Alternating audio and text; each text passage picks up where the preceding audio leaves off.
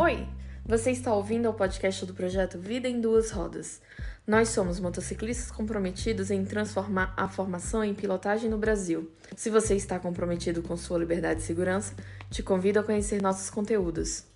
Espero que vocês gostem e vamos lá! You are live! Boa noite, galera! Bem-vindos a mais uma live Vida em Duas Rodas. Dessa vez, uma live diferente, nosso primeiro, nossa primeira live happy hour. Maravilha, eu vou até abrir a minha cerveja aqui agora. Aqui, ó, com barulhinho e tudo. Vou botar no copo para não ficar fazendo propaganda por aí. É, vai ter trabalho para encontrar em Brasília. É, então, isso daí você manda, manda uma para mim. Ou traz quando você vier. Pessoal que está nos assistindo, muito boa noite, bem-vindos a todos. Um brinde. Prost.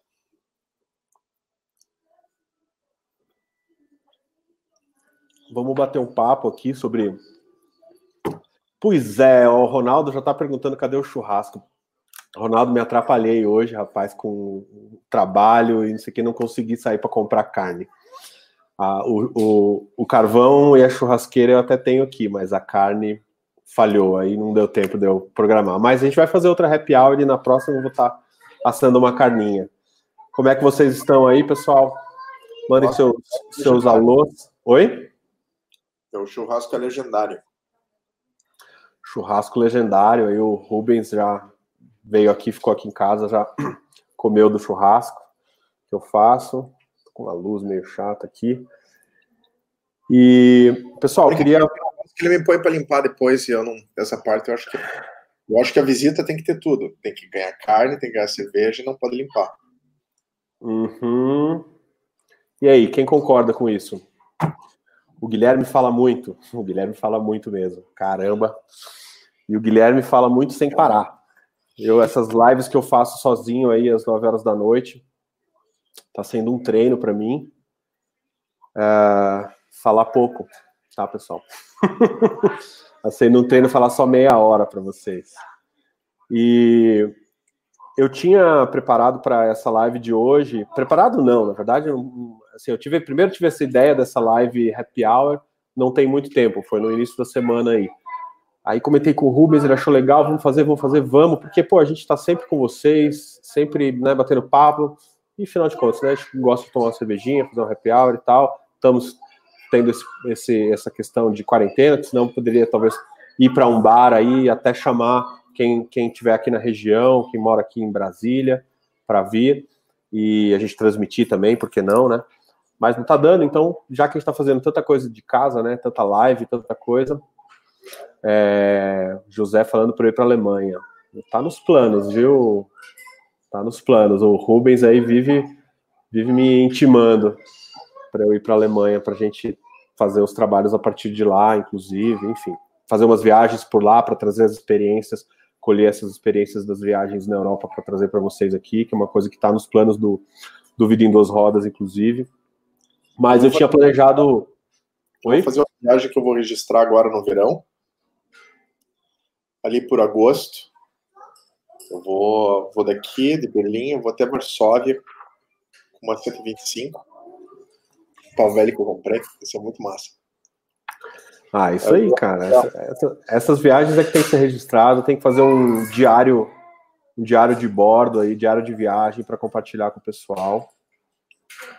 Mas só queria contar para vocês que eu tinha pensado em, em, em, trazer alguns convidados.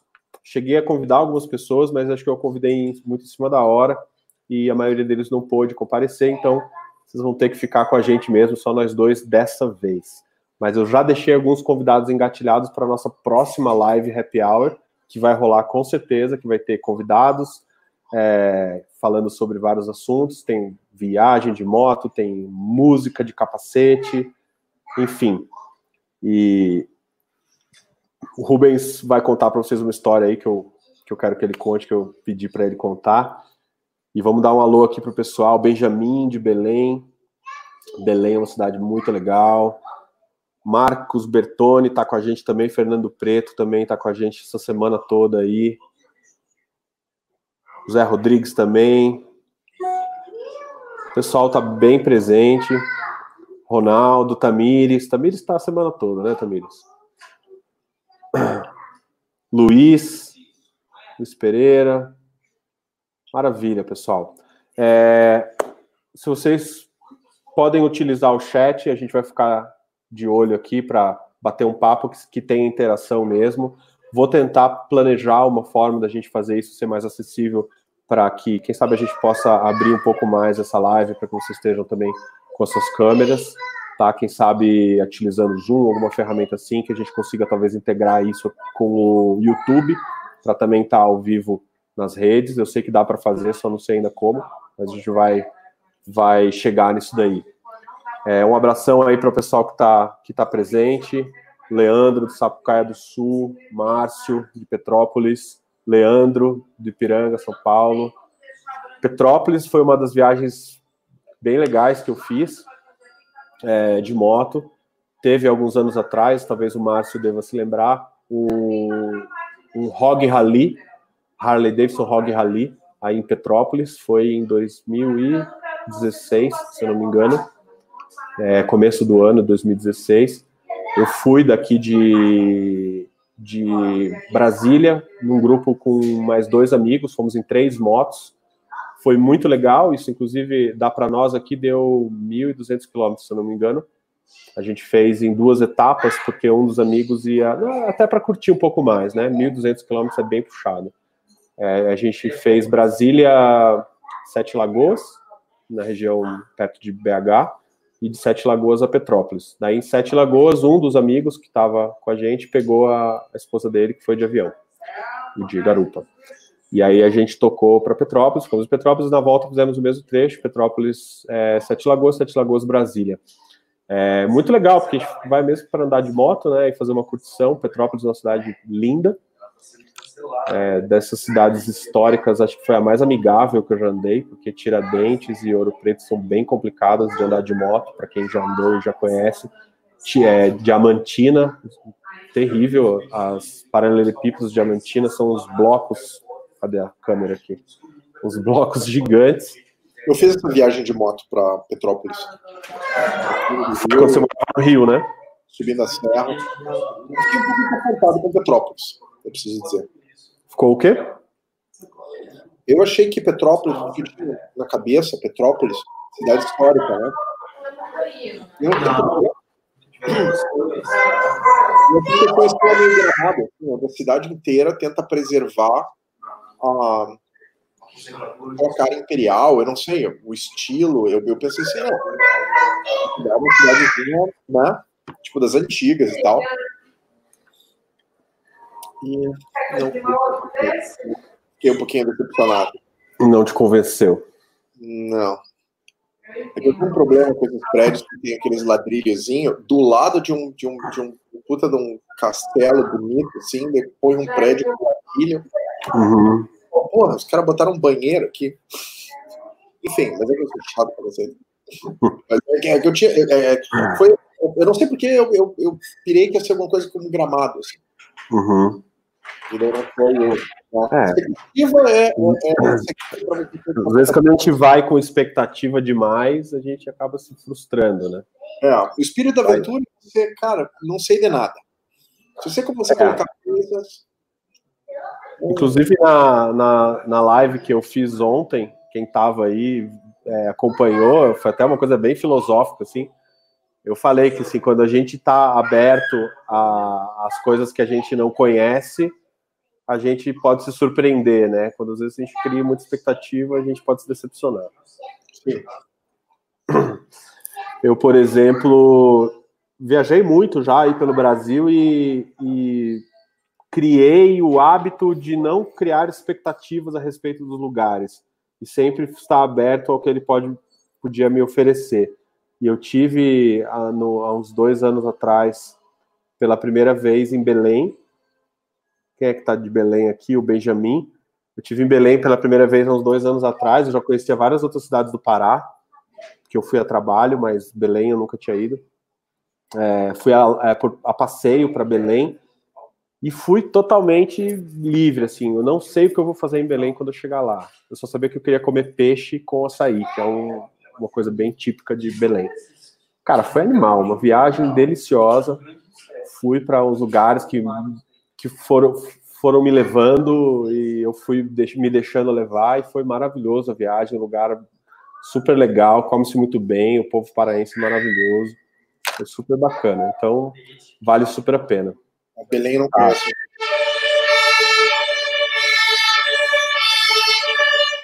Pausa para os bombeiros. Eu moro, eu moro do lado da, do quartel aqui, eles. Mas aqui, se o gato sobe em cima do telhado, é, vai o pelotão todo. O negócio é.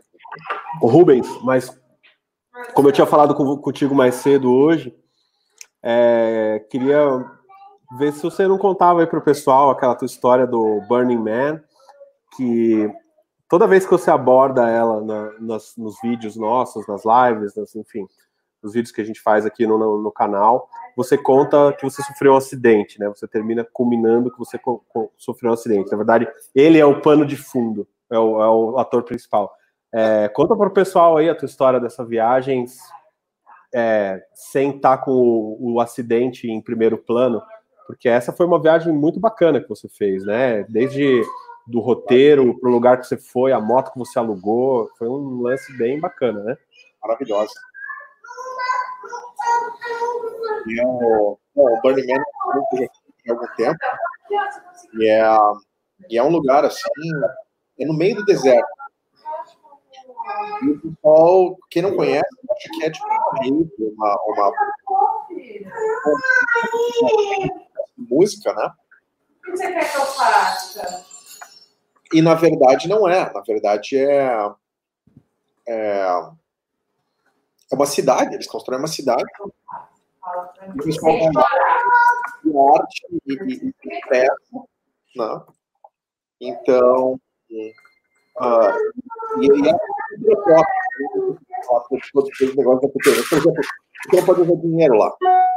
Você não, não, o dinheiro não compra nada. Não tem nada para vender. E você presenteia, troca. Certo? Você presenteia as pessoas.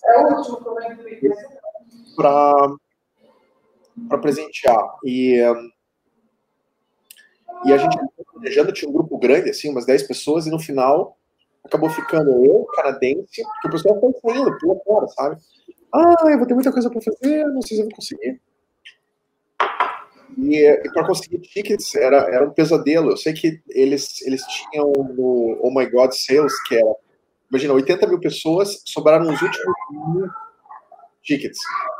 E a gente botar na cabeça, nós vamos de qualquer jeito, nós vamos dar um jeito de entrar, nós vamos pegar o ticket mesmo que seja na, na porta, nós, nós vamos dar um jeito de entrar. Eu não perco essa. É uma, é uma balada com 80 mil pessoas, é isso? Não é uma balada. Você fica. Eles montam uma cidade por 10 dias. É um acampamento. No meio do Black Rock Desert, em Nevada. Sabe aquele deserto onde eles fazem aqueles testes de velocidade, põem aqueles carros super velozes, assim, que é um deserto de pó. Ele é uma reta só, ele é um plano, ele não tem relevo. Então ele é um chão de pó batido, reto assim. Ah, o Thiago aí. Olha quem apareceu aí. Saúde, Thiago. Prost. Hum. Então, e o, e o nome do lugar é o Playa, né? É o nome dessa, dessa, é o nome geográfico desse lugar. E eles constroem uma cidade para 80 mil pessoas e tem todo tipo de atividade. Tem banda tocando, tem, tem festa não sei aonde. E, e, e é um é uma cidade com e ela é afastada e ela tem e ela é tipo num anel assim ou quase um anel com oito quilômetros de um ponto a outro e no meio do deserto. Então as pessoas pegam, eles têm carros que eles transformam em carro monstro, de carro que eles transformam em iate, e esses carros ou caminhões ficam andando no meio do deserto. E daí você tá no meio do deserto, você vê um daqueles caminhão rodando bem devagarzinho, aí você sai correndo, sobe em cima e tem bar, a bebida de graça. tipo assim, não é, não, não tem um festival, é, é o deserto. Você fica lá curtindo o deserto andando para lá e para cá, de bicicleta ou andando, e, e, de vez em quando pegando carona nesses carros gigantes. E daí tem as, os lugares que eles criam, Uh, não sei se você sabe, mas o Mad Max foi inspirado no, no Burning Man. Então eles têm o Thunderdome, o lugar onde o pessoal luta, então eles estão amarrados com, aquelas, com aqueles elásticos, só que em vez de usar armas de verdade, eles usam só uns negócios de plástico, assim, pra ficar, sabe, tipo, pra brincar. Mas o domo existe. Então, é, e, e, em 10 dias você não consegue ver 3% do lugar. É, é, é muita coisa para fazer, muita gente, e, e, é uma das coisas mais bonitas que, que, eu, que do Burning Man é que eles têm uma cultura própria, o lugar existe há mais de 30 anos, essa, essa, essa, essa confraternização. Então, aqueles, aqueles bilionários do Vale do Silício, aqueles, aqueles empreendedores, é quase como um rito de passagem. Você tem que entrar, ir no Burning Man, e, e afinal, então, tem um aeroporto gigante onde, onde vai, o pessoal vai pousando com os aviões, os jatinhos, no meio do deserto, e o pessoal desce e, e afinal. É, é, é não dá para não dá para explicar, cara. É incrível o lugar. É... E daí esse era o meu sonho nessa, nessa, nessa, nesse evento, né? E, Mas é viagem de moto para lá? Assim, criam estruturas, tamanho de prédio de cinco andares, e no final eles queimam tudo. Eles tocam fogo em tudo, por isso chama Burning Man. E no meio do, do, do, do lugar, eles colocam uma, uma esfinge gigante de um, de um cara. E no último dia eles tocam fogo. E tocam fogo em tudo. E você não pode deixar nada. Eles levam as cinzas embora. Você, quando você toma banho, aquela água cinza, né, a água de, de banho, você tem que levar embora junto. Você leva tudo. Você não deixa nada. Você fica só as pegadas. Porque se, se, se deixa lixo, uh, o, o, parque, que o, o, deserto fica no meio de um parque, ele não dá permissão de acontecer. E há 30 anos não fica nada. O pessoal vai fazer inspeção, imagina, 80 mil pessoas, não fica um canudo dele, não fica nada. O pessoal altamente consciente leva tudo embora, é incrível. E, e quando você chega lá pela primeira vez, o pessoal pergunta: Ah, tá, quantas vezes você já veio e tal, não sei o quê. Ah, minha primeira vez. O pessoal vem, te abraça e fala: Bem-vindo a casa né? Seja bem-vindo. Cara, muito bonito, muito emocionante. E a trip foi, então só sobrou esses três caras, um canadense e uma iraniana. E eu, a gente falou, então vamos lá. Só que o meu sonho era não só ir pro Burning Man, mas eu falei, cara, eu quero pilotar uma Índia, aquela uh, Chieftain Vintage, né, o Chieftain Vintage 1800 cilindradas. Maravilhosa motocicleta. Maravilhosa. Aí eu aluguei a criança e fui. Mas assim, a, a, a trip tava. Tinha uma, tinha uma uruca forte na, na, na trip, porque uh, aluguei, a gente ia de. A gente ia de, de Los Angeles para Tampa, que é a cidade do vinho e coisa e tal. No dia que a gente ia sair para Tampa, teve um terremoto em Tampa. E a cidade estava. Mas, porra, não vamos para Tampa. Então, daí a gente tocou, sobe as montanhas, né, as, as, as rochosas. E daí, para desceu as montanhas, tem Reno. Reno é tipo Las Vegas, só que é Las Vegas dos pobres, assim. Tipo, porque não tem aquele. É, é, é cheio de cassino, só que é menorzinha. Né? Então, uma mini Las Vegas, assim. Né? E eu, eu não sei, cassino, jogo não é muito meu esquema, né? Então, entrar dentro daquele lugar e, e ver aquele negócio, o pessoal jogando, fazendo, que era um negócio para mim surreal, né? Eu falei, o que, que é isso aqui? E os Estados Unidos é um negócio meio estranho, assim, porque, afinal, tem que ir lá para ver e, e, ver isso aí, né? Eu achei, achei esquisito. Afinal, foi divertido. Uh, ah, não, e daí a gente estava em Reno, a gente daí para entrar no Burning Man, começou a chover e não dava para com carro, com moto, porque daí todo aquele pó vira uma lama. Se você tenta ir com a moto, imagina, uma, uma Chieftain Vintage de 1800 cilindradas é o quê? 350 quilos? Eu acho que é mais, viu? É, 400 quilos de moto, não sei. Mas é gigante a moto, gigante. Mas assim, macia, delícia. Sabe aquele, aquele, aquela roda com com o aro, com, a, com aquela, aquela borda, aquela saia branca, sabe? Muito bom, muito bom. Enfim, Aí tivemos que ficar mais um dia em Reno e daí a gente tocou pro, pro Burning Man. A gente tinha conseguido os tickets na última hora, nesse, nesse, nesse sale. E a partir daquele momento ali, cara, foi só alegria. Só que o que eu não tinha calculado é que quando você chega lá, você não pode ficar tocando com a moto para lá e para cá. Pode chegar, você tem uma área onde você, né, você compra com o ticket, você tem uma área onde você pode acampar. Aí a gente pegou e a gente não queria comprar tenda, não sei o quê, porque a graça é a gente fazer as coisas.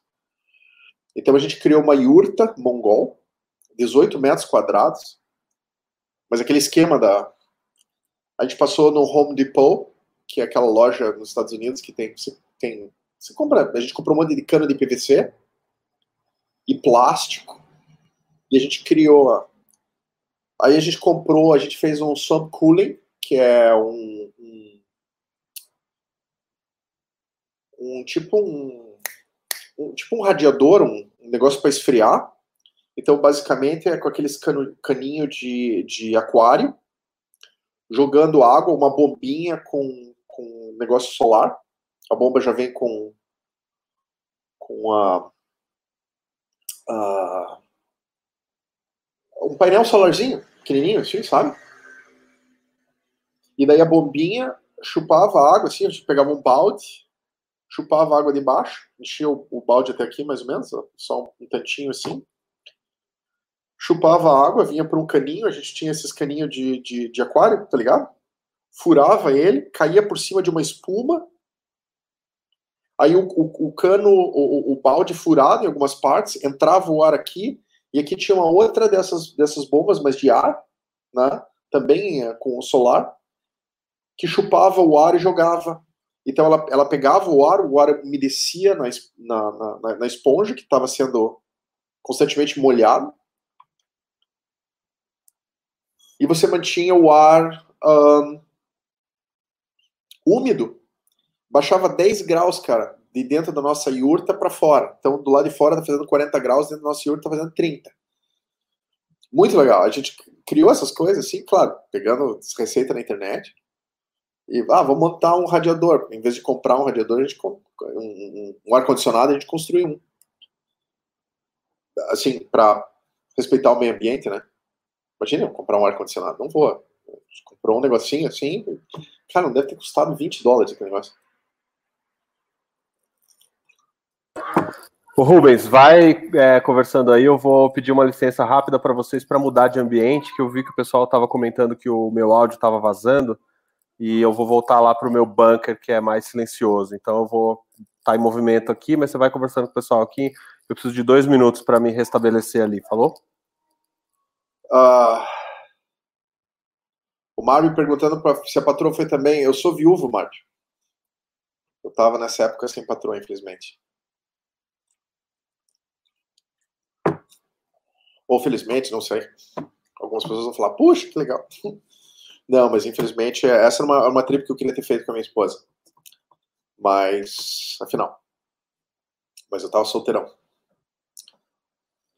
Acabei dando uns beijos na iraniana, mas fora isso, tava sossegado lá.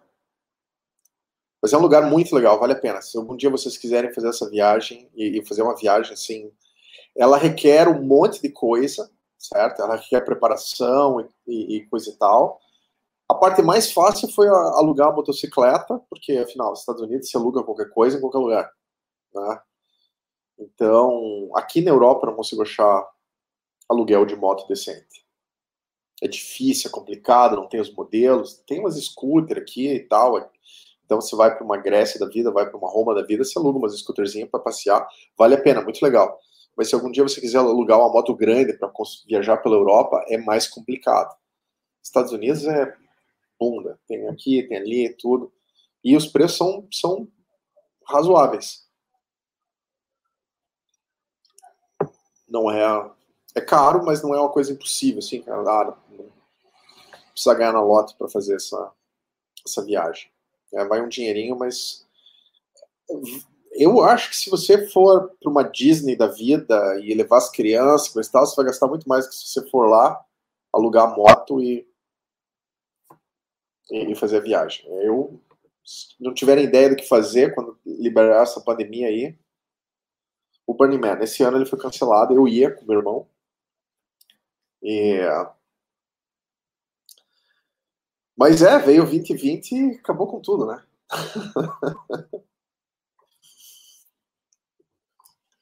Esse ano tá interessante. Mas tenho certeza que cada um pode contar uma história. A gente vai ter muita história de 2020 para contar. Daqui a uns 5 anos, 6, 10. Pô, lembra como foi 2020? Pô, pois é e tal. Cada um vai ter uma história. E, na verdade, uh, os, mesmo acidente, tudo que acontece, isso.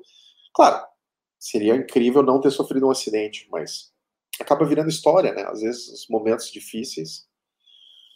E se eu não tivesse sofrido aquele acidente, eu provavelmente não estaria hoje aqui conversando com vocês. Uh, Vanessa perguntando aqui, ó, nunca fiz uma viagem longa, mas é comum furar o pneu? Não. Não é. Mas quando você vai fazer viagem longa, é bom você estar preparado para isso. Enfim. É uma coisa que é, que é conversado aí, né, na preparação de viagens, você ter ter um, um socorro. Ah, uma, das, uma das viagens que eu quero, no meu grande sonho, eu vou fazer nos próximos anos, é ir de, Berlim até a Vladivostok. Cruzar a Europa toda e a Ásia. Essa é você. Pela Rússia. Passar por seus montes rurais mas ele vai fazer assim, não é, não é assim. Assim, se fosse uma. Só pegando pelas estradas, ia dar 10 mil quilômetros. Um terço da curvatura da Terra. Mas como eu vou fazer. Eu vou, eu vou quero descer para Geórgia, e daí para o Cazaquistão, e daí lá para o norte da Sibéria, e daí descer para a Mongólia, e daí para China, e daí depois não sei o que, para a Rússia de novo e daí em Vladivostok pegar o Transiberiano e de trem, voltar tudo de trem. 18 mil quilômetros. Essa é uma trip. Vamos Tô dentro. Bora? Bora.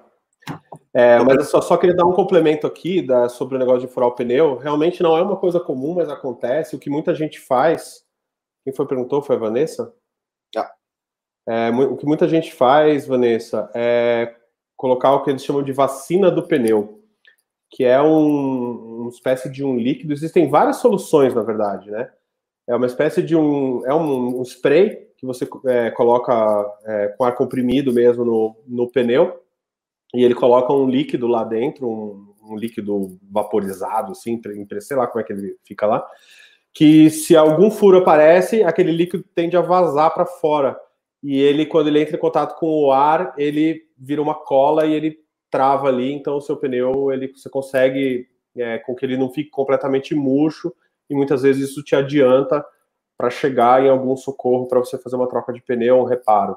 É, existe uma outra solução é, que é a que eu uso, mas na verdade eu acho que para o caso de viagens longas, a vacina do pneu talvez seja mais indicada, é, apesar de eu não, não utilizar. É, a solução que eu uso é um, um, kit de reparo de pneu. Ele vem com três bombinhas de ar comprimido e vem com aquele reparo clássico que a gente conhece de borracharia. Vem com aquelas ferramentas, vem com aquele macarrão, vem com aquele negócio para você enfiar no buraco. Então você mesmo consegue reparar e, e, vem com três bombinhas de ar comprimido que você dá uma calibrada para conseguir chegar em algum outro lugar. E existe um, um, uma outra um outro negócio que eu acho bem bacana, já até já mostrei para o Rubens isso aí, a gente não tem aqui no Brasil, mas acho que, achei que foi bem legal, que é uma espécie de uma cola que você, quando vai fazer a troca do seu pneu, você passa ela dentro do pneu, é uma espécie de uma cola mesmo, um negócio bem grosso, assim, grudento. Você passa dentro do pneu, por toda a volta interna, e instala o pneu na moto e deixa lá o negócio. Quando, se por acaso o pneu furar, essa, essa cola é, geralmente ela sai antes do que o ar, e ela acaba travando o, o coisa. Os vídeos que tem na internet desse produto, é, o cara ele anda com a moto em cima de uma tábua de pregos, assim, e a moto não murcha o pneu, porque ó, esse negócio vai, vai tampando todos os buracos. É bem interessante também, mas eu não, não, nunca utilizei. Mas de fato não é muito comum ficar furando pneu aí. Você tem, tem que ter um componente de azar aí, eu acho. Pra... Eu já rodei bastante viagens longas aí, nunca furei pneu. Não, eu, eu piloto mais uma década, fui meu pneu. Ah, pode acontecer, mas não é claro. uma coisa. Mas é legal estar preparada, viu, Vanessa? É aquelas coisas, né? É uma das, é uma das coisas na listagem de viagem que você tem que prestar atenção. É isso. É uma das eventualidades que pode travar a tua, tua trip. E dependendo para onde você vai, porque se você está pilotando como eu, estava nos Estados Unidos, ou você está pilotando pela Europa, um lugar que é civilizado, você tem, normalmente, quando você aluga a moto, você tem um número você liga. E dali a 15 minutos vem um carro e ou conserta, ou te dá uma outra moto e assim vai. Te leva para não sei aonde. Você está pagando o seguro, né? Agora, se você está viajando, como por exemplo, você viaja para a Rússia, ou você está no meio do Brasil, lá no meio da. Aí não tem. Aí tem. Mas assim, qualquer cidadezinha pequena no, no Brasil tem uma borracharia. Aí Todas eu... borracharias do país. Você pode ir lá à noite, no meio da madrugada, bater. O cara vai sair, vai dar um jeito no teu pneu. Porque esse é, é um negócio. O problema da moto, na verdade, é se você precisar, por algum motivo, tirar o pneu. Porque nem toda borracharia vai saber fazer isso. É. Entendeu? É, saber tirar o pneu principalmente se for o traseiro, mas o dianteiro também, porque, porque você tirar um pneu de uma moto, depois você vai ter que regular de novo ali o freio, sai disco de freio junto. Se for o pneu traseiro, tem a corrente ou a correia da moto, ou em alguns casos um eixo cardão, que pode tornar a coisa um pouco mais complicada ainda. Então, é, tirar o, a roda para fazer um reparo de pneu é uma coisa assim que vai realmente complicar a vida do motociclista se acontecer isso na estrada. Mas esses reparos rápidos, assim, muitas vezes você mesmo consegue fazer com um pouco de. de ó, o João Vitor falando aqui que, que sempre usou macarrão e nunca tive problema. Mas, João Vitor, você conta para nós aqui. Você já teve que aplicar o reparo um dia na estrada? É, e sobre. É, até aproveitando o comentário do Walter aqui sobre pneu muito velho, nunca faça uma viagem longa com pneu velho na expectativa de trocar ele no meio da viagem. O próprio Fernando, na nossa live de quarta-feira, fez esse comentário. E eu, uma ocasião, fiz uma viagem que estava prevista para 4, 4 ou 5 mil quilômetros, dependendo do, do, do, dos acontecimentos ao longo da viagem. A gente acabou rodando 4.800 quilômetros na viagem. E o meu pneu, ele tinha uma expectativa de durar exatamente esses 4 mil quilômetros, talvez 5, entendeu? Até imaginei que daria para ir e voltar com ele mas eu não quis me arriscar, porque ele já estava meia vida, era uma época que eu provavelmente ia pegar bastante chuva e eu ia acabar tendo que trocar o pneu assim que eu retornasse de viagem. Então eu falei, não, eu vou trocar o pneu logo agora, vou sacrificar aí talvez 4 mil quilômetros de, de pneu, mas eu vou trocar logo agora, porque a minha, a minha vida vale muito mais do que 4 mil quilômetros de pneu para poder utilizar o pneu até o limite, entendeu? E eu fiz a troca do pneu antes da viagem, fiz a viagem com pneus novinhos e foi a melhor coisa que eu fiz, porque a gente pegou nessa viagem é, os primeiros três dias de muita chuva. Especialmente os, os, primeiros dois dias foi chuva assim, de, desde de manhã até final da tarde. É, e tempestades muito, muito, muito pesadas. Então, se eu tivesse com um pneu é, meia vida ou quase, quase, quase bom de trocar, eu estaria muito mais inseguro para fazer curvas na chuva, por exemplo, né? Então é importante você estar tá bem, bem preparado com a sua moto, com os pneus bons, as pastilhas de freio bom, a revisão em dia, principalmente em viagens longas, porque, cara, ter problema em viagem longa é atrasar a viagem, mudar roteiro, ter que replanejar coisas. É, não, né? não, não, não a, a, a, uma viagem ela é, é, um hobby, ela é uma, é uma viagem, é, é você curtição certo? E, então, se você se você está se você tá no orçamento, se você está meio amarrado de grana, faz uma viagem para um lugar que é civilizado, tipo uma praia da vida, um Caiba no seu orçamento, né? Caiba no seu orçamento, daí você pode fazer essa de usar um pneu. Ah, o pneu não está tudo aquilo, mas eu vou fazer uma viagem. É, é assim, é, é um pouco de, de sensibilidade, tato. Então, se você, agora, se você quer fazer uma viagem dessa de aventuras, né? Tipo, essa que eu tô falando, vou, vou, vou até a Vladivostok. A moto, ela tem que estar tá sensacional. E, e, claro, você não vai fazer sozinho. Você vai ter que ter uma, uma equipe vindo atrás de carro para, entendeu? É, ou outras motos juntos, umas viagens dessa, você tem que se preparar. Não funciona, vou pegar a moto e vou lá. Se você é um nativo e conhece a região, até vai. Certo? E tem uma diferença, você ser nativo e conhecer o lugar onde você está indo, né? ou, ou você ser um, um turista. Isso é incrível. Então, se você é turista, tem que se preparar muito bem. E economizar num pneu não vale a pena.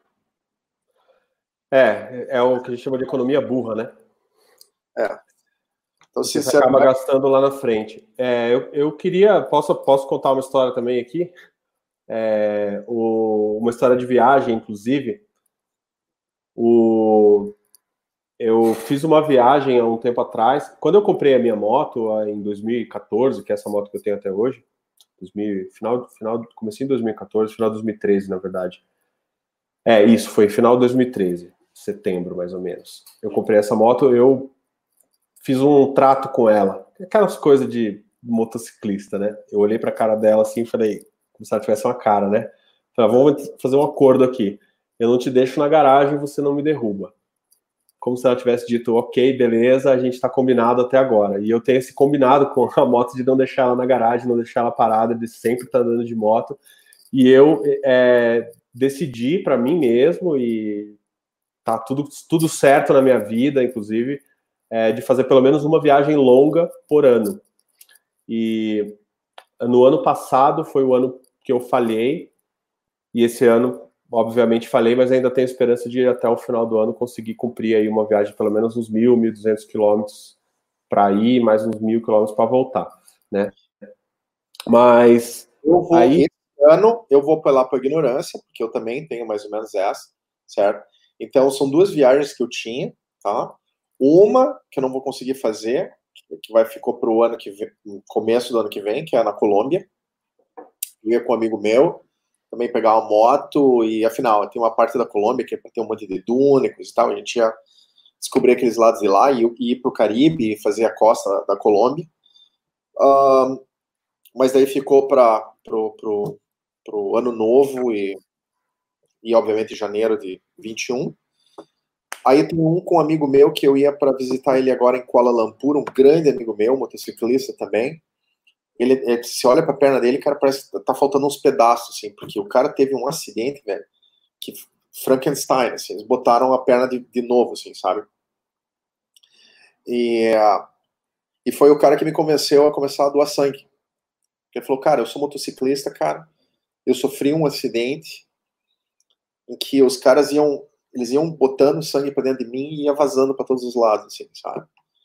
E eu acho que eu consumi tanto sangue naquele hospital que eles me fizeram prometer que eu ia doar sangue pro resto da vida. E eu falei, cara, quer saber de uma coisa? Eu ainda não passei por uma dessas, mas eu já vou começar a pagar agora. Então, cada, cada dois meses eu vou lá para dar o suco. E esse, esse, esse grande amigo meu, ele mora em Kuala Lumpur, ele é inglês. E a gente falou, cara, eu ia para agora, era 3 de abril, cara. Era o meu, meu voo. 3 de abril. Ali, 16 de março, fecha tudo, não tem avião, não tem nada, né, por causa da pandemia. Ninguém entra na Alemanha, ninguém sai. E eu ia para Kuala Lumpur, a gente ia pegar. Ia não, vai, né? É... Se mantiver tudo sob controle, eles abrirem, a gente vou para Kuala Lumpur, vou pegar duas scooter, aquelas bem chichelentas, assim, e nós vamos costeando, subindo até a Tailândia de scooter. Scooter, não 1.800 cilindradas, porque, cara, as estradas de. Entendeu? Você imagina umas estradas de areia. Você tem que, estar tá dentro do, do, do, que, do que o lugar oferece, do que. Você tem que entrar no clima, vamos dizer assim, né? Não, vou pegar o que, que os nativos. Essa é a moto, então essa que eu vou pegar. Andar com. Então, é, é moto, é, para mim, pelo menos, é que nem. Entendeu? Não, não é assim, ah, você está subindo, você pegou uma moto grande, daí você não. Cara, moto é moto. É a mesma coisa se você andando de moto, não vou mais andar de bicicleta. Uma coisa não tem nada a ver com outra. Entendeu? Tem duas rodas, já tá, já tá, já tá legal. E, e claro. É, o, o, Fernando até colocou um negócio aqui que, eu, que eu, eu nunca abordei aqui em nenhum vídeo a respeito de viagem de moto, mas é a história do intercomunicador, né? É, muita gente tem é, preconceito com intercomunicador, especialmente a galera que se considera mais motociclista raiz, fala, ah, inter, intercomunicador nem nada. É, eu já eu tenho intercomunicador, até uso, gosto bastante, inclusive quando mesmo quando eu estou em grupo ou com um amigo, mas a gente não está conectado com o intercomunicador, assim, para você ir ouvindo um som, uma música, para distrair às vezes, de vez em quando, não distrair de deixar de prestar atenção, mas para você poder, lá, complementar a sua experiência, assim, eu gosto muito de música, ela, ela me traz um nível de concentração legal, assim, mas eu acho que o intercomunicador, ele, especialmente em grupos maiores, ele é uma medida de segurança até, né, porque existem os sinais que é importante que o grupo conheça, eu, eu ando em grupo, gosto. Gosto também de andar em, em, grupos pequenos, tipo mais um amigo e tal, dois, que eu acho que a viagem rende mais e tal, especialmente se forem viagens mais longas. Mas é, andar em grupos grandes tem o seu charme, é divertido, porque você chega no lugar, todo mundo junto e tal. É, sou motoclubista, tenho um grupo de amigos aí, a gente viaja, a gente tem uma sintonia muito boa de viagem, então o nosso grupo se conhece, anda bem junto, tem comunicador no grupo, então a gente anda com o intercomunicador se conversando, e isso daí é uma ferramenta de segurança incrível, se você souber utilizar, né? Para você fazer a gestão do, do grupo durante o deslocamento para que tudo aconteça da forma como planejado, para que tudo aconteça com segurança e tudo combinado com as pessoas do grupo é, previamente, cara, fica um negócio perfeito. Um outro uso do intercomunicador que é de se dar um certo valor é para quando você viaja com garupa. Porque é. para o, o motociclista, para o piloto, a viagem ela é sempre mais interessante do que para a garupa. Porque você está ali na linha de frente, você está prestando atenção, você está executando as manobras, fazendo ultrapassagens, etc. A garupa, especialmente se a viagem for longa, ela pode achar a viagem meio monótona. É claro que existem garupas e garupas, né? A gente, eu mesmo conheço várias garupas que fazem questão de ir nessas viagens de 10, 12 mil quilômetros e vão, que é uma beleza. Mas para elas o intercomunicador faz sim uma diferença, porque, meu, você vai conversando com, com, com o motociclista da frente, com o seu, seu piloto, vamos chamar assim, né? O piloto vai conversando com a garupa, né? Sem aqui querer dizer se é homem ou mulher, o casal ou não é, geralmente é, né, a realidade do motociclismo, mas você vai batendo papo, você pode ouvindo a mesma música, né, você pode conversando sobre os lugares, e isso daí traz um certo atrativo para a viagem, né, eu, eu antes de começar a viajar de moto, já viajava de carro, né, e eu, eu com a minha esposa, no, no, no a gente se começou a namorar em, sei lá, em junho, faz tempo já, mas começou a namorar no mês de junho, quando foi em janeiro, nós fizemos uma viagem de carro juntos, não tinha moto na época, nós andamos 6 mil quilômetros. Foi legal pra caramba, mas, pô, de carro você vai ouvindo música, você vai batendo papo, você vai comentando sobre os lugares, e o intercomunicador, ele permite que isso aconteça. É que você morava no Acre, né? No Acre, para ir... Eu morava no Acre, é, o pessoal não, eu não, acho que essa história ainda não contei aqui no, no Vida em Duas Rodas. Os acreanos, é que tem aquela lenda que o Acre não existe, né? Eu fui lá visitar esse cara aqui, o Guilherme, duas vezes e comprovei o Acre existe. Ele tá lá. Mas, que incrível. Foi duas vezes, cara? Fui duas vezes, cara. Caralho, isso é louco. ah, eu fui duas vezes. É verdade, cara. E... Mas deixa eu contar a história dessa viagem minha, que eu tava contando lá, você me, me cortou, é, que eu falei que eu tinha feito um acordo com a minha moto, que eu ia levar ela para passear e eu ia fazer uma viagem longa todo ano. Quando foi em 2017, se eu não me engano, foi uma viagem, um ano, um ano gordo para mim, porque eu fiz três viagens longas e foi assim maravilhoso. E uma delas é, ó, só para responder o João Vitor, assim, eu, eu não sou do Acre, né? Eu sou paulistano, mas eu morei 10 anos em Rio Branco. 10 anos dá para dá para comprovar que o Acre existe e é bem legal, inclusive. E, inclusive, eu tô louco para um dia dar um pulo de moto lá. São 3.100 quilômetros aqui de Brasília, de onde eu moro. Eu já vim de carro, inclusive, duas vezes. Foi com aquele, como é que era? Não era Twingo, era Corsa? Como é que é o nome daquele carro? Corsa.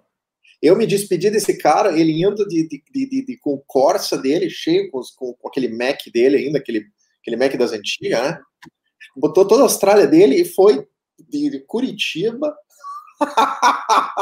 até Rio Branco. Quase 5 mil quilômetros. Ah, pois é, não, esse, esse, é o espírito, entendeu? Tô, é. tô indo. Não, cara, a estrada, a estrada corre nas minhas veias, só que agora eu prefiro fazer elas de moto, né? Ainda, ainda assim, ando bastante de carro, porque eu tenho duas filhas, tenho família e tal, a gente gosta de. Mas viajar de moto, e eu queria contar essa história, cara, porque nesse ano de 2017, eu foi o ano, que se eu não me engano, foi o ano que teve o, o Hog Rally em Petrópolis, que eu fui, e a gente fez uma outra viagem com o motoclube aqui, que foi um pouco mais curta.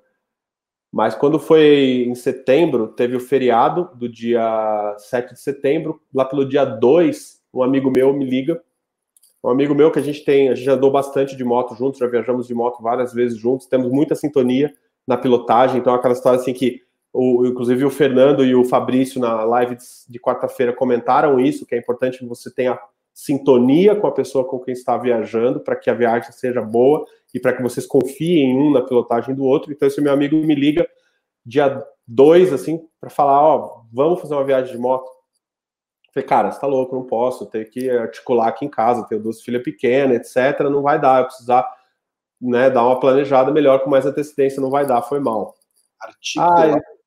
Ah, é, cara, porque eu precisava tudo ok pra. É, né, cara? Velho, você não é casado, né? você, você não é casado, né? Aí tá. Aí eu cheguei para minha esposa, só que, cara, eu sou muito bem casado, essa é que é a verdade, entendeu? Eu cheguei para minha esposa e falei, pois é, o Jair tu acabou de me ligar aqui, imagina, me chamando para fazer uma viagem agora, final de semana. Quinta-feira era, tipo segunda. Ela, ela falou, e aí? Eu falei, ah, pra que não dá, né? Ela, ué, por quê? Falei, ah, porque você, você vai ficar sozinha com as meninas aí no feriado, tal, são duas crianças, tem uma recém-nascida. Ah, eu se fosse você, eu ia. Cara, isso é foda. O bom de ser bem casado é isso. Eu falei, bom, se você, se você iria, se fosse eu, então eu vou. Aí na mesma hora eu liguei para ele e falei, cara, fechou, vamos embora, vamos nessa. Dele, beleza. E aí, para onde é que nós vamos? Essa foi a melhor parte. Que a gente pensou assim, falou, vamos pegar é, um dia cheio de estrada, um dia inteirão de estrada, assim, de manhã cedo até o final da tarde, ver até onde a gente consegue chegar. Só que, cara, a gente, a gente ia planejar isso aí, né? Porque eu já falei aqui, inclusive, em lives com vocês. O coração da viagem é o planejamento. O Fabrício e o Fernando comprovaram isso na live de quarta-feira. Só que a gente foi pegar assim, falar qual é o trecho que a gente consegue cumprir nesse, nesse período, né? É, né, né para andar em um dia, andar um dia, ficar no lugar um dia e voltar no outro dia. Então era esse era o esquema da viagem. Aí a gente pegou e falou: ó, dá para andar o quê? Dá para andar alguma coisa entre 700 e 900 quilômetros, estourando mil, dependendo para onde for, dependendo da estrada. E aí começaram as opções, e aí eu me liguei que eu morria de vontade de conhecer a cidade de Diamantina, é, no norte de Minas, né, que é o final da Estrada Real. E para quem conhece a Estrada Real, ela vai de Paraty a Diamantina, tá? E existem várias rotas e tal, e é assim, uma maravilha para quem anda de moto. Tem, tem trechos para quem gosta de off-road, se você só é de asfalto, dá para fazer. Eu já fiz vários trechos da Estrada Real por pedaços, assim, mas nunca consegui cumprir ela inteira, né? E aí peguei com esse meu amigo, a gente acertou que é para Diamantina, são 750 quilômetros daqui de Brasília e a gente tem muita afinidade, então a gente saiu bem cedinho, 5 horas da manhã, três e meia da tarde nós estávamos em Diamantina. E a gente foi assim, cara, peguei, uh, olhei no, no Booking, sei lá, peguei um hotel, reservei um quarto lá e nós fomos. Um hotel, falei, ah, vamos pegar no centro, no quase Diamantina, sabe? Você que muita pesquisa, vamos lá. Estacamos, fomos, peguei um hotel no centro da cidade, beleza. Quando a gente está chegando em Diamantina, essa foi a parte mais legal, é, depois eu posso contar um pouquinho sobre a estrada, mas quando a gente está chegando em Diamantina, a gente estava em duas motos, né? É, alguém perguntou aqui que moto que eu tenho, eu tenho uma Fat Boy, é uma Harley. Esse meu amigo também é harleiro, ele, tinha, ele tem uma Street Glide. A gente estava em duas motos, tem até umas fotos dela, depois posso compartilhar com vocês, botar na, nas nossas redes lá. Nós estávamos com comunicador, então, e a gente não ia batendo papo, a gente usava mais para segurança mesmo. Tipo assim, ele falava, ó, vou ultrapassar, beleza. Daí eu, ó, pode ir, não tem ninguém aqui atrás, sabe? Uma coisa assim, mas apesar de que em dois isso é mais tranquilo. E quando a gente chegou em Diamantina, bem na entradinha da cidade, assim, a gente parou num ponto de táxi. Ô, amigo, por favor, uma informação aqui, a gente queria saber como é que a gente faz para chegar no centro. A gente estava sem GPS. Tá? A gente queria saber como é que a gente faz para chegar no centro da cidade. O cara vira para a gente e fala assim: Ah, vocês vieram para o encontro? A gente olhou e falou: O quê? Vocês vieram para o encontro? Eu, que encontro? O encontro de moto. Não, não estou sabendo que tem encontro de moto ali. Pô, tá tendo encontro de moto lá no centro da cidade. Cara, o nosso hotel era a dois quarteirões da Praça Central de Diamantina, onde estava tendo o encontro motociclístico de Diamantina, Diamantina Motofest, era um nome assim. Cara, e assim, uma baita de uma coincidência a gente ter ido, a gente não planejou, a gente não sabia que estava tendo um encontro de moto lá. A cidade estava cheia de motos e motociclistas. A gente parou a moto no hotel e ficou andando a pé, porque Diamantina, como eu já comentei aqui, é uma cidade bem complicada para andar com moto do tipo da nossa. Né? O pessoal que anda com Big Trail tem um pouco mais de facilidade naquelas ruas, mas as Harley são motos muito baixas e bem pesadas, então centro de gravidade muito baixo, é um pouco complicado andar naquelas, naquele calçamento mas foi uma viagem assim muito legal. E isso daí é que eu estava falando para vocês, a gente está aberto a, a, a, coisas que podem acontecer sem você planejar. A gente acabou e até estendendo um dia a mais para a viagem que a gente tinha essa, essa, lacuna e putz, foi top demais. Foi uma viagem super legal. A gente foi uma viagem de 1.500 quilômetros, 750 para ir, 750 para voltar, com direito há um aprendizado incrível é, entre Diamantina e Curvelo, para quem é de Minas, para quem conhece essa região, entre Diamantina e Curvelo, tem um trechinho com umas curvinhas bem, bem bacanas. Mas, claro, curva, é, a gente sempre tem que tomar cuidado. E a gente estava só em dois, então estava bem tranquilo. A estrada não é uma estrada muito movimentada. E foi naquela estrada que eu passei um aperto que eu já contei várias vezes nas lives aqui, que eu estava saindo pela curva, eu quase, se eu não conseguisse fazer uma manobra, eu ia talvez colidir com, de frente com o caminhão, mas ali treinamento na cabeça, eu apliquei uma manobra de correção de traçado, fiz um contra-esterço, a moto deitou, eu entrei lá para dentro da curva, me afastei da pista da, da pista é, no sentido oposto e me livrei até com uma certa tranquilidade disso aí. Mas tive que fazer, tive que tomar uma ação ali. Mas assim, foi uma viagem incrível, dessas que a gente guarda na, na, na lista da, das, das top 3 viagens de moto, principalmente porque ela foi de última hora, com, com pouco planejamento, mas com um planejamento na medida suficiente para dar certo. Foi uma viagem que eu fiz só com um brother, duas pessoas, que foi bem bacana. A gente se afina muito bem e a gente foi surpreendido por um encontro de motociclistas em Diamantina. Então foi nota 10. Tem fotos aí nas nossas redes, eu posso até fazer um post hoje para compartilhar com vocês lá no nosso Instagram. Eu vou aproveitar aqui, já que está um negócio descontraído, vou mostrar para vocês aqui uma obra de arte que eu estou fazendo. Esse aqui é meu capacete.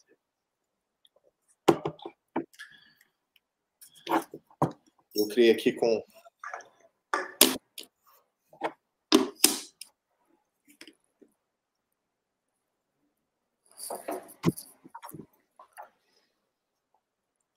Cada capeta com a sua. É. Aí, quando eu passado desse aqui, tira esse aqui e coloca outro.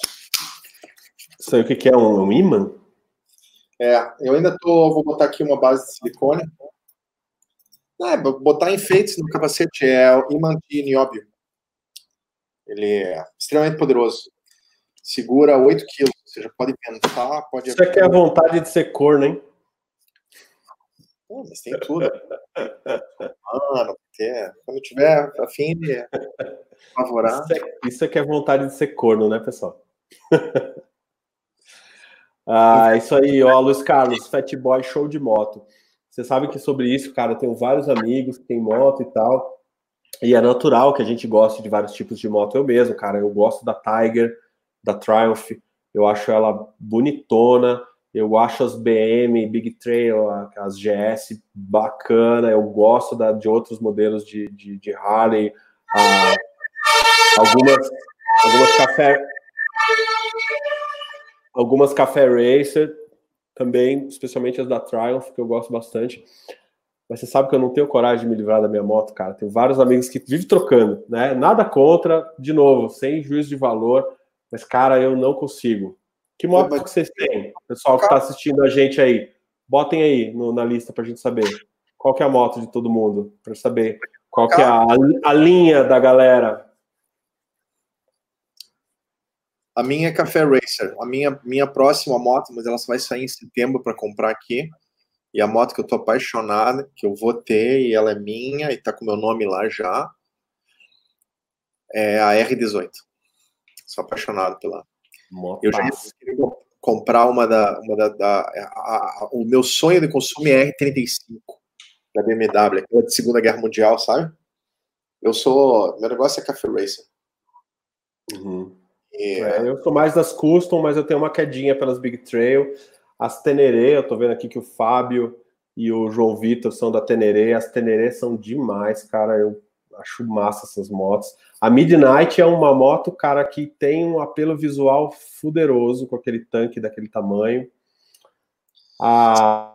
Eu, eu, eu, uma das, a minha favorita até hoje foi aquela que você me mostrou em Brasília, e daí eu comprei uma igual Black no Line a Blackline encaixou comigo. Cara, que moto. Uma, aquela moto, cara, mesmo no Rio de Janeiro com aquela moto, eu assim, eu, eu, eu andava pelo trânsito como se ela fosse, tipo, manobrabilidade incrível, ciclística maravilhosa. É. Então, assim, você nem parece uma moto 300 quilos, é incrível. Super macia e e é isso, isso que eu, é, esse, a, o Geraldo aqui com a Tiger. O Geraldo, Geraldo Oliveira é tu, né, Geraldo? Eu quase te liguei hoje, ó, que, que deu a palestra para nós, né, Geraldo? Confirma aqui no, no, no, coisa. Eu vou, eu vou querer fazer uma live contigo, tá? Topas? Vamos? O Geraldo, pessoal que, que talvez não acompanha a gente há tanto tempo, o Geraldo é nosso companheiro, colaborador do canal aí desde 2016. Desde 2016. Estradeiro, muito obrigado. A palestra que o Geraldo gravou para a gente naquela época é, foi uma das, das de maior sucesso. A gente fez um congresso de motociclismo e pilotagem no final do ano de 2016, é, que foi super legal. E o foi. Geraldo foi uma das palestras mais. 17 mil pessoas, né? É, aí o Geraldo, ele mesmo, aqui, ó, é. grande brother. 80 mil likes no Facebook, eu nunca imaginei é, foi uma coisa surpreendente mesmo. Foi através disso que nós estamos aqui, né? A gente falou, vamos fazer um, né? Foi. É. E daí o pessoal começou, daí eu quero aprender, como é que é? Daí a gente começou a fazer o curso. Só levou três anos fazendo o curso. Mas... Foi, para vocês verem como não era, o plano não era esse, né? O plano era fazer um trabalho de conscientização das pessoas para o treinamento em pilotagem. E quando a gente começou a perceber que tinha muita gente de fato se conscientizando, elas começaram a compartilhar com a gente que não tinham onde treinar. E começaram a pedir para a gente indicar escolas e instrutores e tal. E a gente falou, cara, fudeu. Tem. Onde é que a gente vai encontrar? Tem, mas, putz, estão tão dispersos e não estão disponíveis em todos os lugares, né? E a gente, na verdade, está fazendo um negócio nível Brasil. Então, tem muita gente que é de cidade do interior ou de cidades mais, mais distantes, né? E não, aí a gente sentiu a necessidade de fazer isso. Eu morava no Rio de Janeiro, eu não conseguia fazer cara, curso. Se você mora na Zona Sul, cara, ah, tem curso na Barra. Eu, eu, eu às vezes pegava o avião, porque eu tinha, tinha curso em São Paulo, cara, eu conseguia chegar antes da Avenida Paulista, cara, saía da, da, da empresa, os dois ao mesmo tempo. Mas, Geraldo, obrigado. Saía os dois ao mesmo tempo, cara, da, da, da, da empresa, eu, eu sentava na Avenida Paulista, cara, voava até São Paulo, pegava o táxi, sentava na Avenida Paulista, a, tomava o meu chopp, cara, o cara ainda estava no trânsito para chegar na Barra. Esse era o, esse é o nível. Então, tipo assim, às vezes só de você ter que cruzar a cidade não, já não, entendeu? Então, é só cidade do interior, né? Cidade grande também, dependendo do, do horário, Fica difícil fazer curso avançado. Isso é, é a pena, né? E agora, então.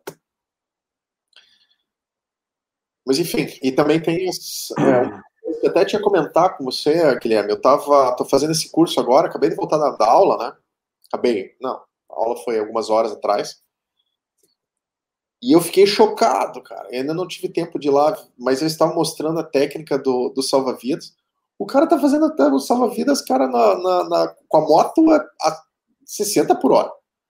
O cara tá pilotando e filmando atrás, assim, o cara para, ele dá uma olhada, assim, atrás, e se toca pra esquerda. Eu falo, você tá louco? Eu falei, ah, não vou, é. não vou aula agora, eu vou, vou chegar num canto, que, que, que, loucura é essa, cara? Assim, ó, né? Isso no filme. Mas o instrutor tá indicando isso? Não, não. Eles estavam eles mostrando outra, outro problema, outra manobra. O cara tá fazendo curva rente e entrou contra o. Tipo, loucura, né? E é um curso avançado, coisa e tal. Mas assim, o, que, eles, o ponto era outro, né?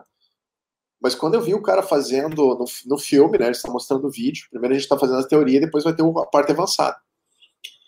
E, e, o cara, e o cara tocando na rua, né? Uma rua de duas pistas, mas a rua tá, tá vazia, teoricamente, e tudo mais. E ele simplesmente, cara, assim, uns 60 por hora, ele faz um salva-vidas que ele dá uma olhada para trás. Dá para ver que ele tá olhando até o carro que tá filmando. E daí ele entra. Eu falei, cara, peraí, isso aqui eu não sei se essa parte tá, tá errada, porque eu, eu, eu tive que sair, né? Afinal, tinha umas outras coisas para resolver. Mas na minha próxima aula eu vou chegar lá e falar, cara, pelo amor de Deus, cara, isso ali que eu vi faz parte do erro também, ou, né? Que loucura. Enfim, mas existem algumas coisas interessantes, por exemplo, na Alemanha, eles, eles não querem, não fazem, né? Eu sei que os motociclistas fazem, mas assim, nos cursos avançados eles não falam, é tabu falar de filtragem. E na Inglaterra, se você não sabe fazer filtragem, eles te reprovam. Então, assim, as características dos locais, como, como certas técnicas mudam um pouquinho com a cultura. Isso é, isso é bacana, por isso que eu gosto de fazer, fazer curso avançado, assim, nos lugares que eu vou morando e vou, vou viajando e fazendo esse curso para ver e, ir andando. Ó. Ontem eu falei, uma, da, uma das coisas que eu falei na live de ontem, algumas pessoas estavam aqui, foi que o, o mestre de pilotagem, o mestre em pilotagem de motos, ele não é aquele cara que trilha o caminho do mestre, chega lá no topo da montanha, senta lá e fala: beleza, agora eu sou mestre, eu sei tudo. Ele é o, cara que chega lá no final, em cima da montanha, depois ele desce a montanha, sobe ela de novo e aprende novas coisas. Daí ele desce outra vez e sobe de novo e aprende novas coisas. E ele fica fazendo isso a vida inteira. Então, é independente do, do quanto você saiba, a gente sempre tem o quanto alguma coisa para aprender. Então, fazer um curso, principalmente se você tem a oportunidade de fazer em diversos países, você vai pescando essas coisas culturais, né? Você que fez aqui no Brasil, fez na Inglaterra, fez na Alemanha, tem muito a trazer para nós aqui do, do Vida em Duas Rodas, esse, mas essa, existe... essas nuances, essas diferenças. É, mas assim, existe um básico que o cara tem que ter. Certo? Sim. E começa a partir de uma, né? Então, tipo assim, você tem que, para você se tornar mestre em piano, antes você tem que tocar piano. Aqui que tá E daí não tem fim. O cara vai, vai, vai, o cara pode estudar e aprender e se tornar cada vez mais fora, mas tem uma base onde o cara tem que saber o que, que ele está fazendo. Então, essa, essa é a nossa conversa. Claro, por exemplo, eu estou interessado em pegar a técnica de derrapagem. Essa técnica que eu quero aprender para mim é dominar a moto quando ela derrapa completamente no gelo, não me interessa. Então, assim, fazer o L, tá? Mas achar um treinamento para isso tá né? A gente tinha criado esse treinamento para julho, né, para o nosso, pro nosso encontro. É. E, e lá veio o Covid. É, para quem não está antenado disso aí, a gente já falou isso em algumas lives, talvez alguns de vocês já tenham sabendo, mas a gente tinha planejado fazer agora no meio do ano um, um encontro presencial em que a gente ia comunicar, ia fazer isso próximo ao Brasília Capital Moto Week, que é o maior encontro de motociclistas da América Latina. A gente ia fazer no final de semana antes ou no primeiro final de semana do, do, do, do Brasília Capital Moto Week, aqui em Brasília. E a gente ia convidar todos os nossos alunos e o pessoal que acompanha a gente para estarem em Brasília com a gente. Claro que a gente ter vagas limitadas e tal, até para uma, uma, coisa presencial ela, ela não pode, não consegue é, atender todo mundo, mas a gente estava planejando, já estava vendo lugar, já estava vendo instrutores para participar, já estava vendo é, motos para quem tivesse que vir de avião e não pudesse vir, vir rodando, enfim. Aí, antes da gente começar a divulgar, por sorte, né? Antes da gente começar a divulgar isso aí, veio a pandemia e. Mas é um, é um... Com o plano para agora, né? adiou o plano, na verdade, não acabou com o plano. Né? Não, porque é, é, não é só um pedido dos, dos nossos alunos, é um, é um pedido meu. Eu quero ver os meus alunos pessoalmente, né? E a gente quer, e um dos planos é a gente colocar técnicas tão avançadas que, né, vamos colocar coisa assim, cereja da cereja da torta. Sempre tem uma técnica mais avançada, uma coisa mais legal. E, é, e eu tava nessa de derrapagem, né? Mas enfim, é uma das coisas que. E, e, então, esse, esse, é o caminho da maestria. Mas depois você já pega a base, daí você vai tentar, né? Tentar não. Não tem maneira de tentar. Achar um mestre e, e ele vai me ensinar como fazer. E daí, quando eu souber e dominar, aí eu passo adiante. Assim vai. Então. Acho que é isso aí, né, pessoal? Vamos um bate-papo bom aí. Espero que vocês estejam também tomando uma cervejinha, um vinho, alguma coisa, ou se divertindo aqui com a gente. É... Eu, como, como falei é, no começo, vou tentar ver uma possibilidade da gente viabilizar isso através de um link em que possa aparecer todo mundo e ainda assim a gente compartilhar isso via YouTube. Não é uma coisa muito simples, porque a gente tem que ter algum tipo de controle sobre essas coisas, né? É, às vezes aparecem os espertinhos aí, ou os distraídos, né? E, enfim, tem que ser uma coisa que seja aproveitável e que seja é, bacana para todo mundo. É, mas, de qualquer forma, a nossa próxima live Happy Hour é uma que a gente vai, vou, vai tra trazer alguns convidados, pelo menos umas duas pessoas, além de nós dois, para trazer coisas para vocês, experiências, histórias, enfim, ou então coisas que circundam esse universo motociclístico aí que a gente tanto gosta. A verdade, ó, Rodrigo Pimenta, parabéns. Aí falei com você pelo telefone hoje, te dei os parabéns e acabei me esquecendo de falar isso aqui no ar ao vivo. Parabéns. Feliz aniversário. Muito obrigado por você estar com a gente aqui. Hoje é aniversário do, do Rodrigo pessoal que está com a gente aí, que ficou a live inteira, muito legal, muito obrigado. A gente está cada vez mais é, tentando viabilizar formas de, de trazer conteúdos diferentes, de melhorar a experiência da live, né? Que por enquanto está um pouco limitada, a gente está em casa e tal, e até por questões logísticas aí de, de equipamentos e ferramentas e tal. Mas hoje eu quase pensei, não, vou pegar a moto, vou num lugar e tal, mas falei, puta, não funciona, vai estar tá escuro, vai estar tá de noite, tipo, né? Vocês fiquem, fiquem ligados, porque em agosto eu vou fazer uma, vou, vou mostrar para vocês como é que é viajar, cruzar a Polônia numa 125, um capacete com chifres. Essa aí eu quero ver também. Os meus chifres, certo? Coisa, coisa massa. Eu, eu tenho até cores diferentes. Vou botar aqui ó, os parabéns para o Rodrigo Pimenta. Rodrigo é nosso aluno da Academia de Pilotagem. O Márbio também, o Luiz também, e vários alunos da, da Academia de Pilotagem estão acompanhando a nossa, nossas, nossas lives. Muito obrigado. Pessoal que não é aluno da Academia de Pilotagem, não tem problema, estão, estão com a gente também, tá? A hora que vocês quiserem, Claudson colocou um nome da, em homenagem à mãe. Tem esse negócio, né, de o pessoal batizar a moto com, com nomes, né? Quem tem nome de batizou. Eu, isso, eu, eu tenho o nome das minhas. Eu também. Qual é o nome das suas motos aí, pessoal? Só para a gente encerrar essa, essa live aí. Qual é o nome das motos da galera? A minha, a minha Black Line que eu tinha era Entropia. Entropy. Para quem gosta de física e vai entender o que, que é, quem não entende, né? Uh, a Tamires tem um nome divertido aí. Pé de pano é excelente, Tamires. Muito boa. E essa eu estou comprando uma Brixton agora, que ela, ela tem um verde um verde musgo, assim, e eu, eu tô chamando, ela parece uma mosca, eu tô chamando ela de, de blowfly, de varejeira. A varejeira. Varejeira. Nossa. Pior que aquela cor, ela é fascinante da varejeira. Você pode dizer, ah, é, a cor é.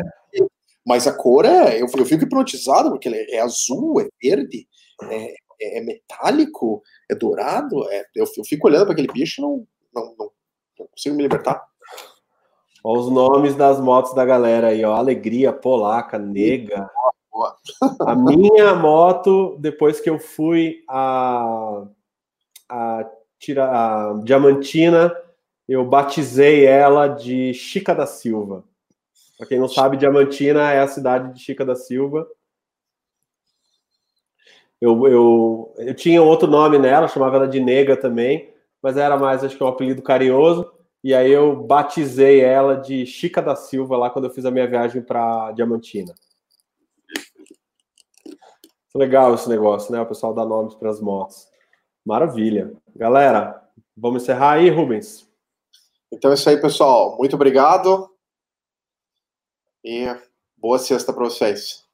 Muito obrigado, bom final de semana para todo mundo, um grande abraço e ó, semana que vem, segunda-feira, começa a Masterclass Atalhos e Armadilhas, vocês já devem estar sabendo, e também tem uma programação de lives aí para semana que vem, beleza?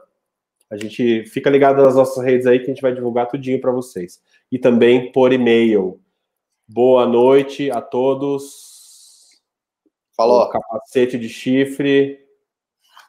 Boa noite. Valeu, Geraldo. Grande abraço. Valeu, Rodrigo, Tamires, Sérgio, Márbio, Claudson, todo mundo. Encerrando aqui em 3, 2, 1. Valeu. Valeu.